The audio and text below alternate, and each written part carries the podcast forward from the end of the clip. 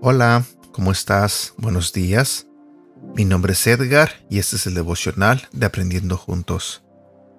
Hoy quiero compartir contigo un tema que se titula Cobren ánimo.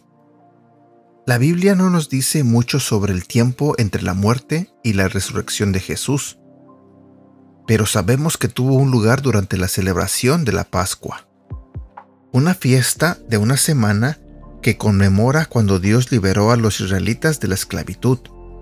Durante la celebración, los judíos compartían la comida entre ellos y sacrificaban corderos sin defecto en el templo antes de prepararse para descansar en el día de reposo. Fue antes de ese día que el cuerpo de Jesús fue sellado dentro de la tumba.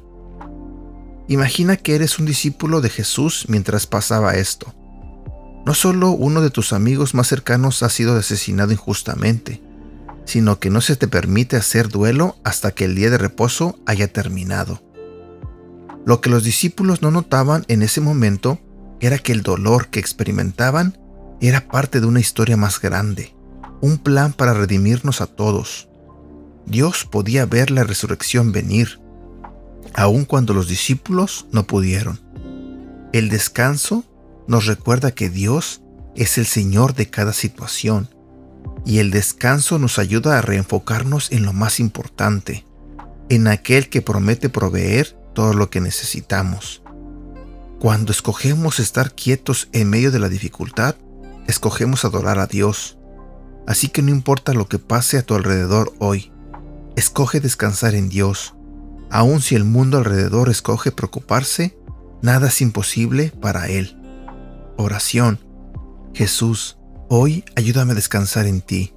Sé que tú eres mayor que todo lo que está pasando a mi alrededor. Mi esperanza está solo en ti porque eres mi salvación.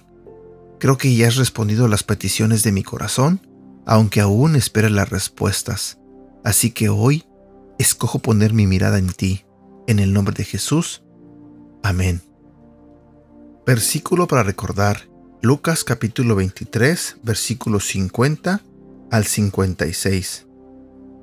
Había un hombre bueno y justo llamado José, miembro del consejo, que no había estado de acuerdo con la decisión ni con la conducta de ellos. Era natural de un pueblo de Judea llamado Arimatea, y esperaba el reino de Dios. Este se presentó ante Pilato y le pidió el cuerpo de Jesús. Después de bajarlo, lo envolvió en una sábana de lino y lo puso en un sepulcro cavado en la roca en el que todavía no se había sepultado a nadie. Era el día de la preparación para el sábado, que estaba a punto de comenzar.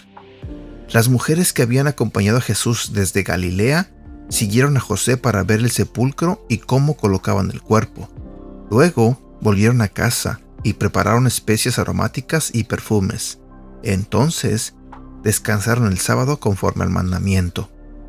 Y bueno, en este momento llego a la parte final de este devocional. Mañana continuaré con la última parte de esta serie de tres devocionales que he estado compartiendo contigo sobre lo que es la esperanza viva, la cuenta regresiva de la Pascua. Cuídate mucho, espero que tengas un bonito día y que Dios te bendiga.